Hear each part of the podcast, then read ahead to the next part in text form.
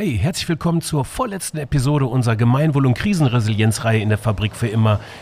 Jetzt endlich mal mit einem Social Business. Ich freue mich total drauf. Oh, Achtung, Ansage.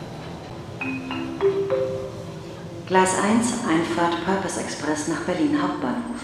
Vorsicht bitte bei der Einfahrt. Alright, es geht los. Steigt mit ein. Berlin, Berlin. Wir fahren nach. Äh Fabrik für immer. Der Podcast über eine regenerative Wirtschaft in Theorie und Praxis. Wir wünschen Ihnen viel Spaß und Sinn mit dieser Episode. Die Podcast-Reihe Purpose und gemeinwohlorientiertes Wirtschaften für mehr Resilienz in Krisensituationen ist eine Produktion der Fabrik für immer in Kooperation mit dem Bundesverband Nachhaltige Wirtschaft Prost.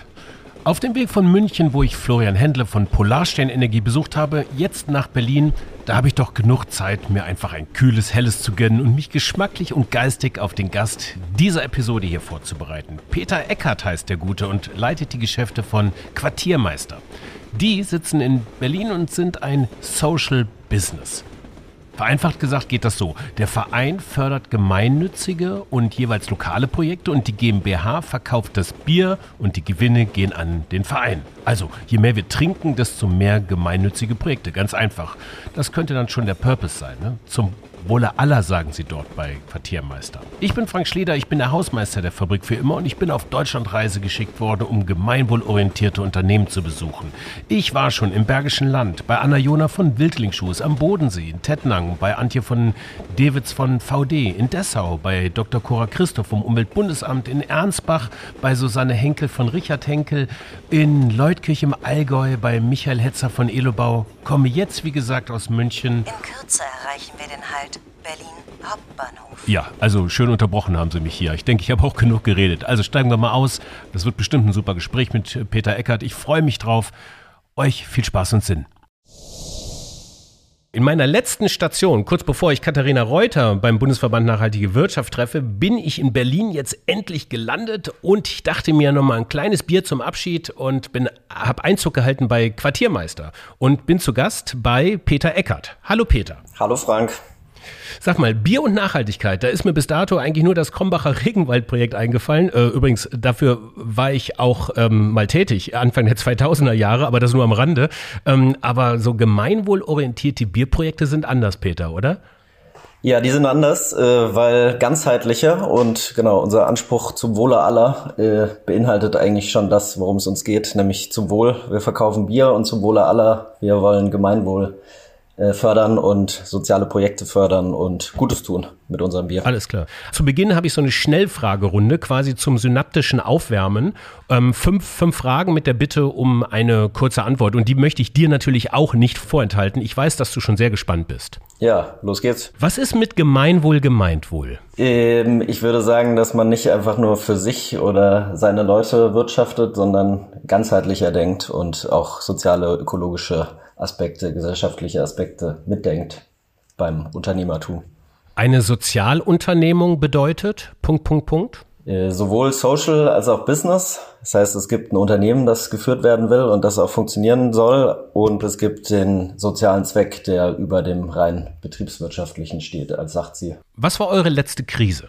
Oh, die anhaltende Corona-Pandemie ist auf jeden Fall eine handfeste Krise für uns. Was bedeutet Resilienz für dich in diesem Zusammenhang? Resilienz heißt für mich in dem Zusammenhang, dass man sich an die Gegebenheiten anpasst und genau aus dem, was man hat, das Beste rausholt. Das heißt, äh, genau, überlegt, was noch geht und was nicht in so Krisenzeiten und ja, sich nicht der Krise ergibt, sondern mit ihr arbeitet. Okay. Und äh, zuletzt euer Purpose in einem Satz. Zum Wohle aller. Zum Wohle aller. Was ist eigentlich der Unterschied zwischen Purpose und Claim? Habe ich immer wieder. Äh, ich würde sagen, Claim ist einfach wie so ein Ausspruch oder so, dass das, was unter dem Markennamen steht. Und genau, der Purpose ist irgendwie noch größer, ist visionärer, teilweise auch ein bisschen komplizierter, komplexer. Ja, die, der Claim ist die Punchline, würde ich sagen. Der Claim ist die Punchline und der Purpose äh, das äh, Visionärere dahinter. Da kommen wir auch gleich noch zu. Ähm, da will ich jetzt gar nicht so viel vorwegnehmen.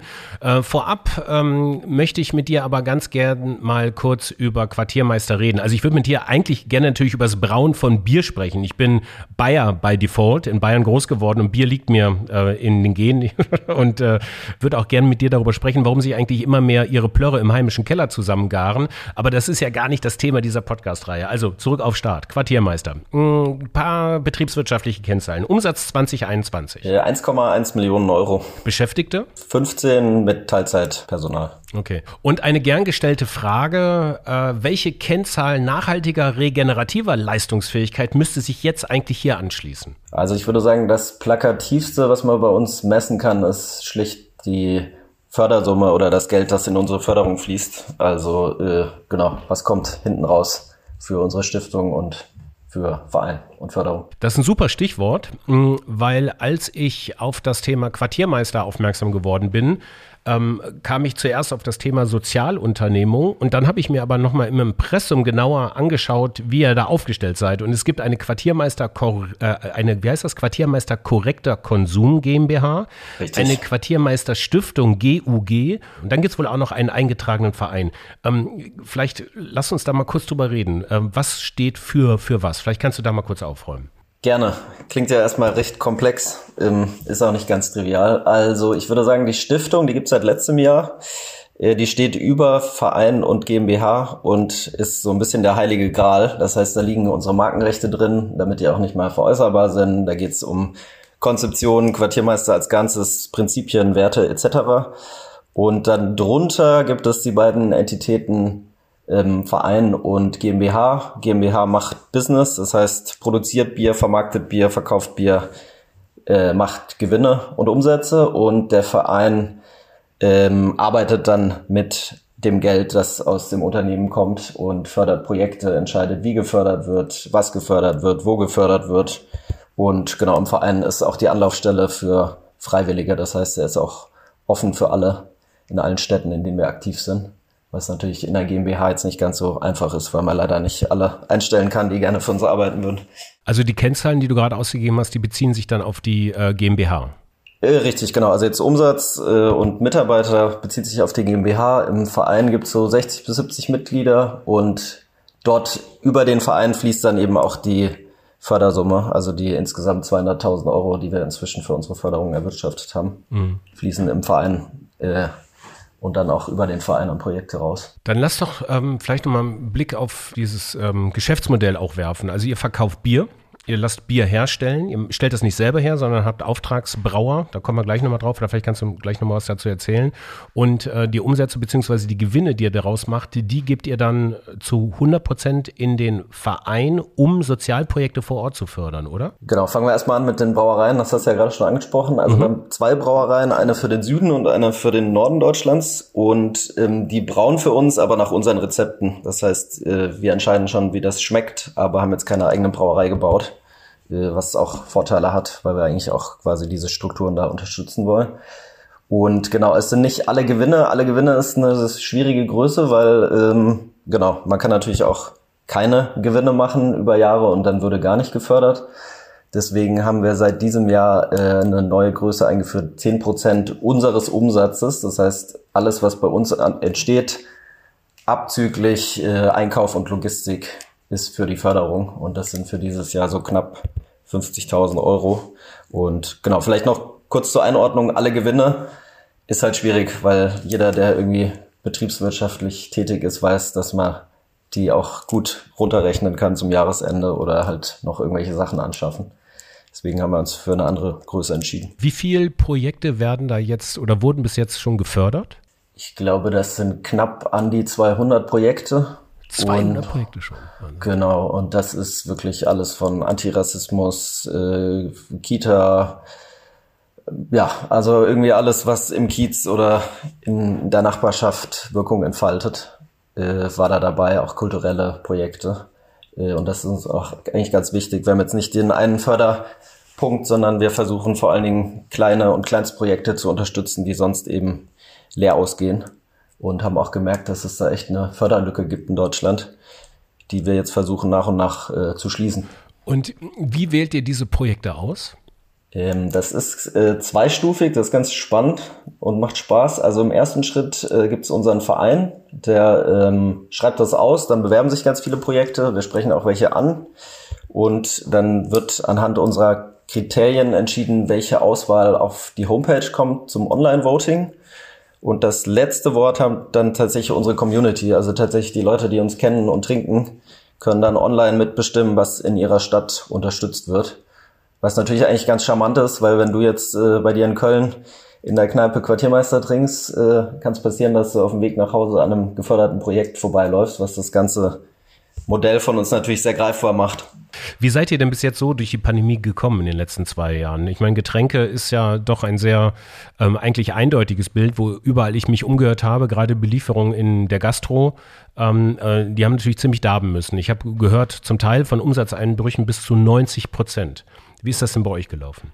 Genau, also ich würde sagen, es hat uns auf jeden Fall echt hart getroffen, insbesondere 2020, weil wir damals schon 80 Prozent unserer Umsätze in der Gastronomie gemacht haben und die war ja nun mal geschlossen lange. Das heißt, die Umsätze sind komplett eingebrochen.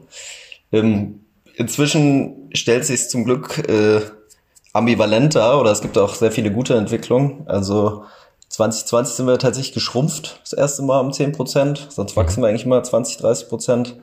Äh, jetzt letztes Jahr haben wir dann aber wieder sehr deutlich zugelegt und auch einen Umsatzrekord eingefahren.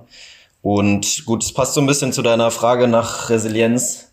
Äh, wir haben jetzt tatsächlich die letzten zwei Jahre sehr viel Handel gepusht und sind jetzt auch national im Biohandel verfügbar und genau, haben halt dann das weitergemacht, was geht, weil Bier wird ja nicht nur in der Gastronomie verkauft, sondern in Deutschland äh, sehr vielfältig.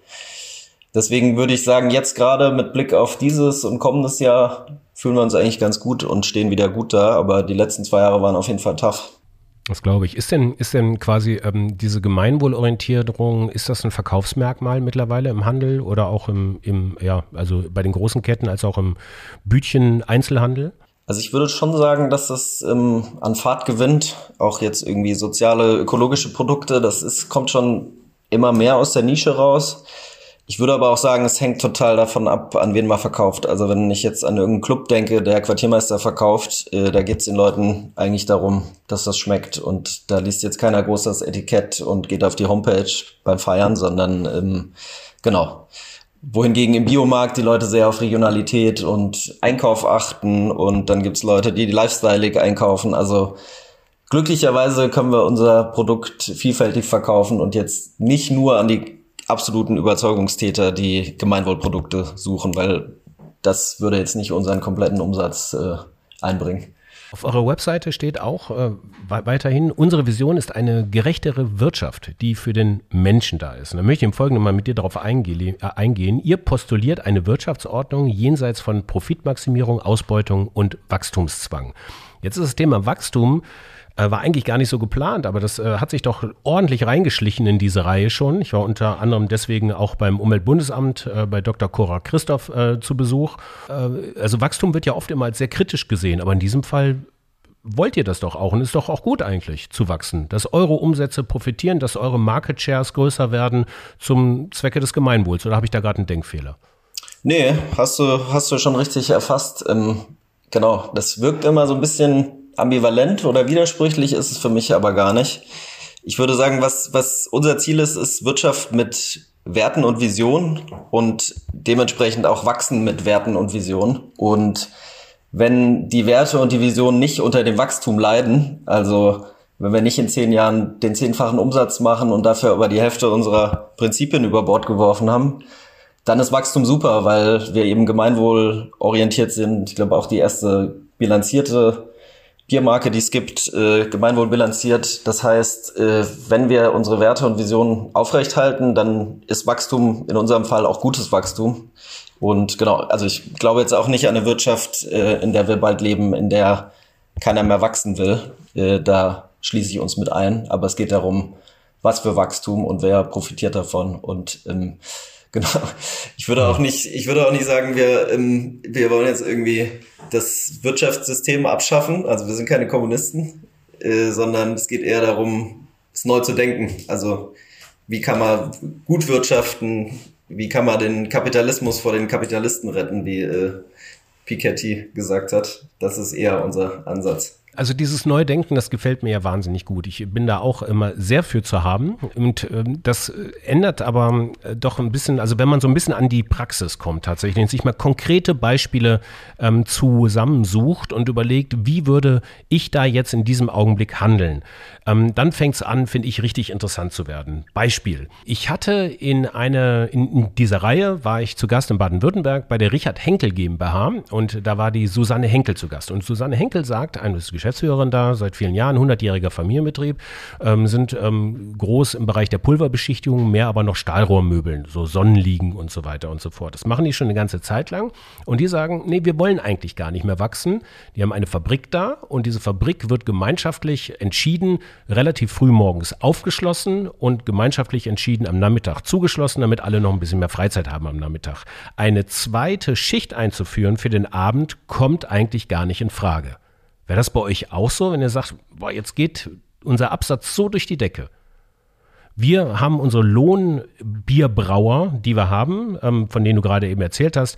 Wir möchten da eigentlich nicht weiter anfragen, weil es reicht jetzt. Kannst du dir das vorstellen?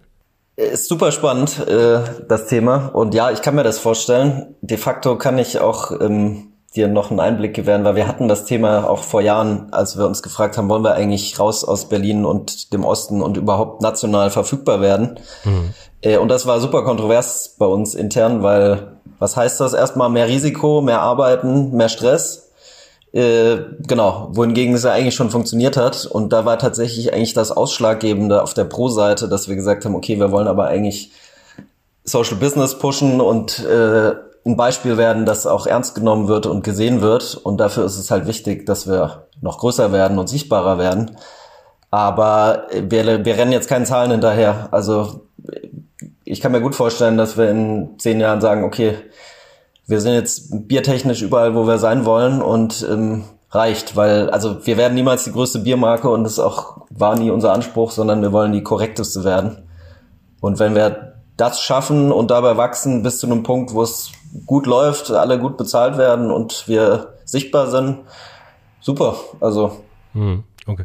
Lässt sich sowas denn diversifizieren? Mein Gott, ist das Wort richtig ausgesprochen? Diversifizieren? Also ist, quasi ist richtig, vom Bier. Ja. ja, also ich meine Wachstum durch eine Erweiterung des, der Produktpalette. Zu sagen, der Markt ist jetzt an sozialem Bier oder so, wollen wir nicht weiter. Aber wir könnten uns vorstellen, Gin, Limo, Salzstangen, whatever irgendwie. Ist, ist sowas dann in, dem, in den eigens gesetzten Prinzipien noch enthalten oder sagt ihr, nee, wir fokussieren uns auf Bier, Schuster, bleib bei deinen Leisten? Nee, äh, eher das Gegenteil. Also eigentlich haben wir mega Bock, äh, Sachen zu machen, die möglichst weit weg von Bier sind. Auch mhm. noch. Mhm. Äh, weil natürlich auch Thema Alkohol ähm, ist auch kontrovers, ist uns auch klar, machen es trotzdem bewusst, aber ähm, genau, an sich wäre es noch schärfer, wenn wir nicht nur Getränke machen würden, sondern dann wäre noch viel klarer, okay, das ist ein Social Business und keine Biermarke, weil es eigentlich weder bei uns im Verein noch im Unternehmen den Leuten darum geht, dass sie jetzt so wahnsinnig gerne Bier verkaufen als Produkt, sondern es geht eigentlich eher ums Konzept und genau, deswegen das Konzept, was wir haben, könnte man auf so ziemlich alles anwenden.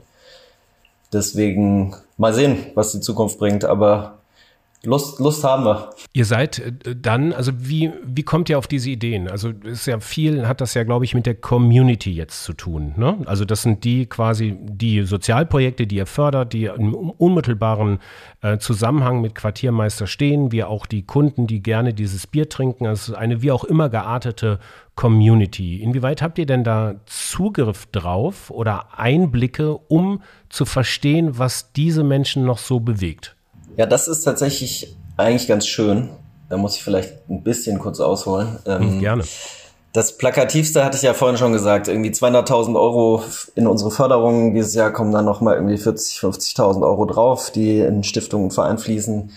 Das versteht jeder und das ist greifbar. Ähm, ich sehe tatsächlich unsere Wirkung aber viel größer und breiter aufgestellt, nämlich ähm, für mich ist das eher die Spitze des Eisberges, weil es gibt da noch die Projekte in der Stadt vernetzen sich, die Leute, die abstimmen, lernen ihre Stadt besser kennen, engagieren sich danach. Ähm, wir lernen, lernen die Projekte kennen, wir inspirieren Leute, die auch so Vereine gründen oder auch Unternehmen gründen, die sozial aktiv sind. Deswegen ist für mich unsere Wirkung immer sehr viel größer als jetzt einfach nur diese Summe.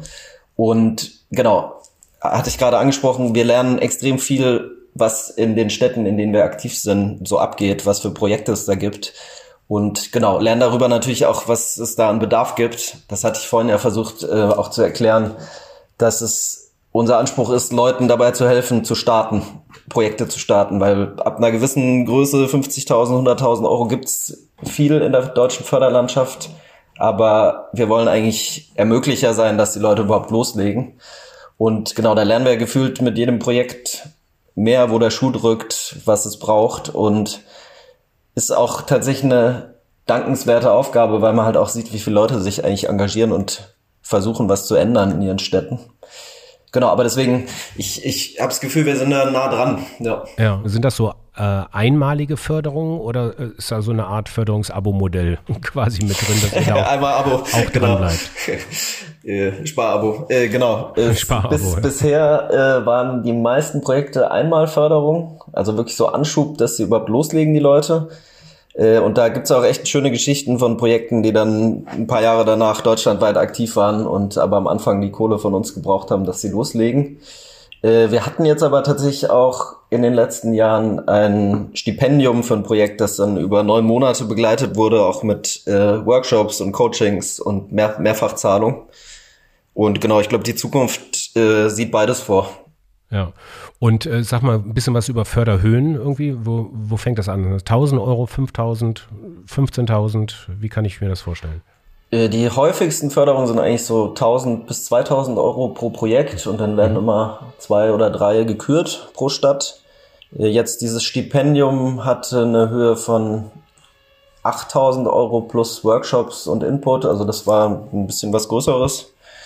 Genau, und auch da würde ich sagen, genau, wenn wir jetzt in zehn Jahren nicht mehr 50.000 Euro für Stiftung und Verein zur Verfügung stellen, sondern sehr viel mehr, kann das natürlich auch bedeuten, dass wir in der Förderung auch groß und klein und temporär und langfristig kombinieren. Ich glaube, da ist, ist viel möglich.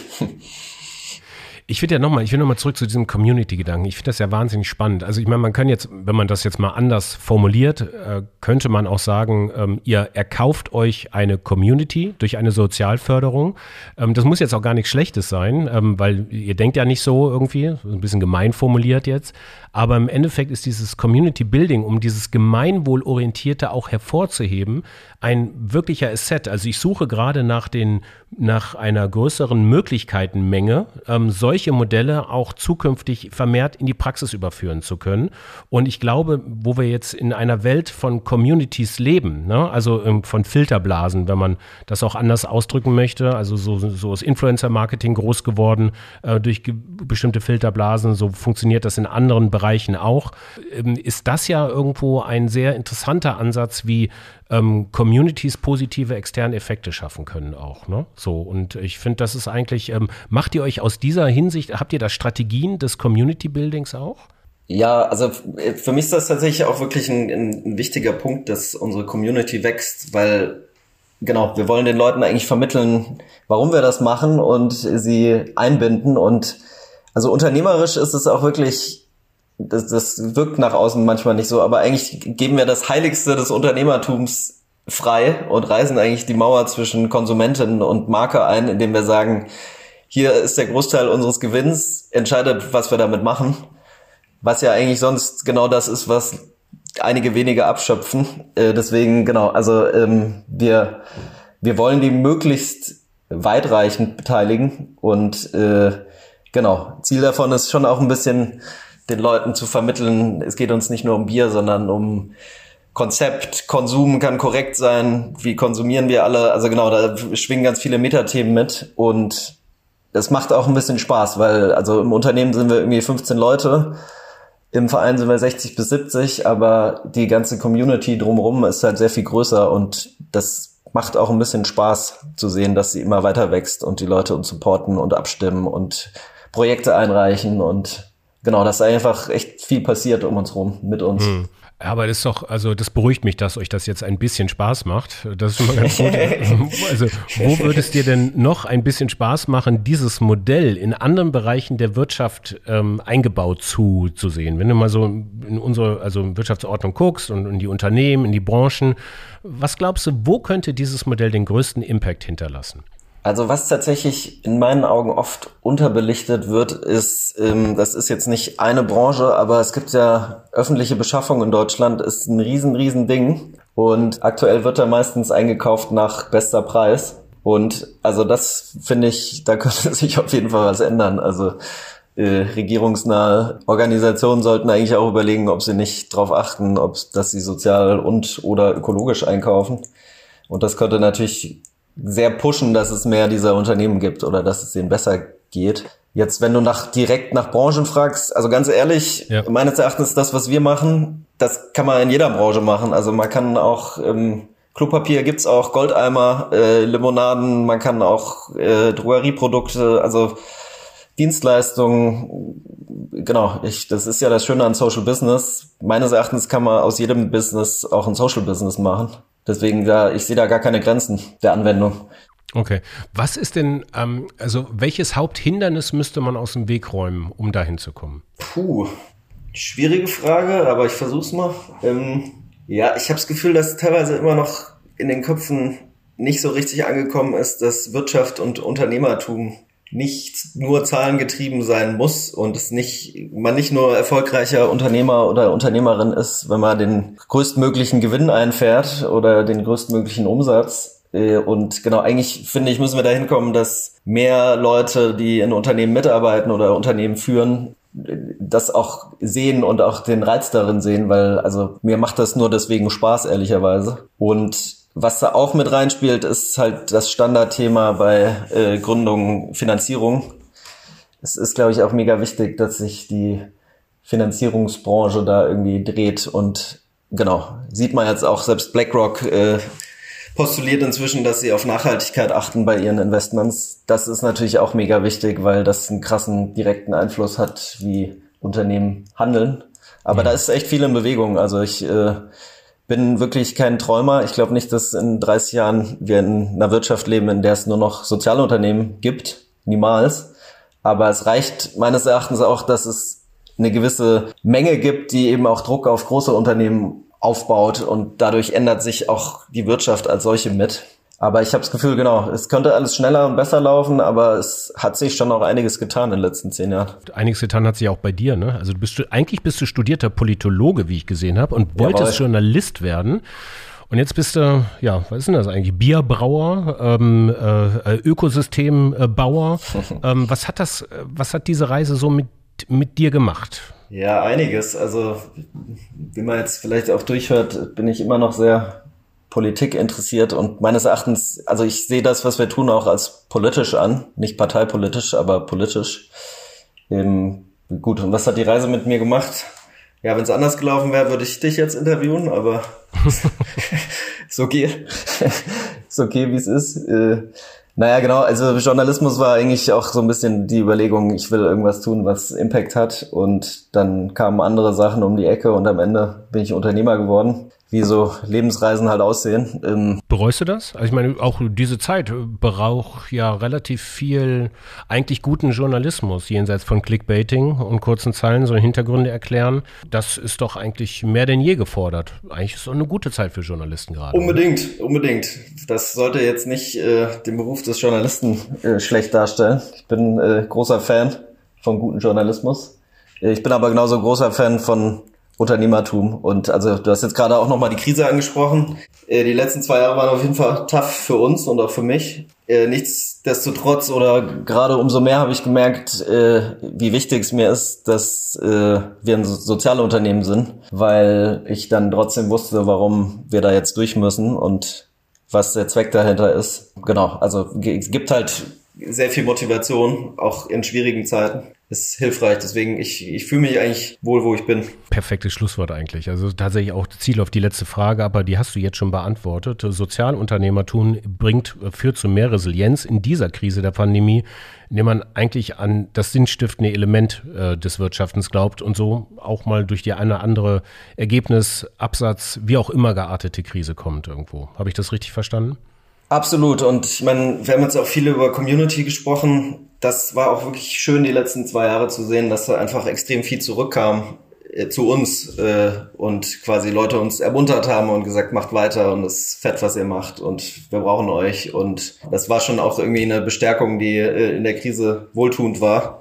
Und dann kann man auch mal akzeptieren, dass nach zehn Jahren einmalig die Umsätze schrumpfen, weil man eben weiß, okay, das ist jetzt nicht das Einzige, äh, woran wir uns selbst messen und messen lassen wollen, sondern eigentlich geht es um die Wirkung, um die Strahlkraft, um Sozialunternehmertum als solches. Und genau, dann kommen die Umsätze auch wieder und an dem Punkt sind wir glücklicherweise jetzt auch wieder, dass auch das wieder passt und aufgeht.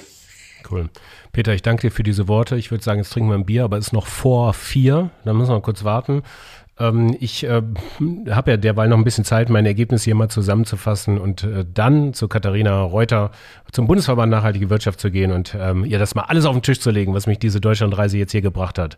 Ähm, Freue mich, ähm, bei euch gewesen zu sein. Vielen, vielen Dank. Ähm, auf bald und auf viele tolle Sozialprojekte und ich freue mich auf das nächste Quartiermeisterbier. Ganz ehrlich. Cool, danke dir. Auf bald. Ciao. Tschüss. Ja, das war doch ein wirklich netter Besuch bei Peter Eckert. Ich bin jetzt wieder draußen auf der Straße. Diesmal muss ich zu keinem Bahnhof mehr. Die Strecke zum Bundesverband Nachhaltige Wirtschaft in Berlin, die gehe ich zu Fuß. Ich habe ein, zwei, drei Sachen äh, mir mitgenommen und äh, ey, pass doch auf! Mein Gott, ich muss ja direkt wieder aufpassen. Da war es im Zug aber entspannter. Also, den Kapitalismus vor den Kapitalisten retten. Wie? Mit Bier. Das könnte auch ein Claim sein. Regierungsnahe Organisationen sollten darauf achten, auch ökosozial vorteilhaft einzukaufen. Das finde ich auch einen sehr interessanten Ansatz. Und aus jedem Business lässt sich ein Social Business machen.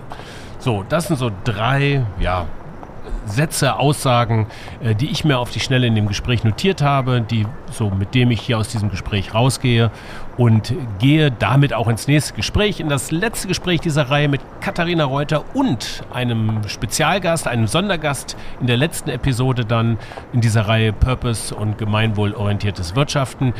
Die kommt dann in der nächsten Woche, nächsten Sonntag für diejenigen, die immer ganz nah am Veröffentlichungstermin dran sind und euch allen wünsche ich bis dahin eine gute Zeit, viel Spaß und Sinn weiterhin in euren Tagen und hoffentlich auch mit uns in der Fabrik. Ciao. Dieses Projekt wurde gefördert durch das Umweltbundesamt und das Bundesministerium für Umwelt, Naturschutz, nukleare Sicherheit und Verbraucherschutz.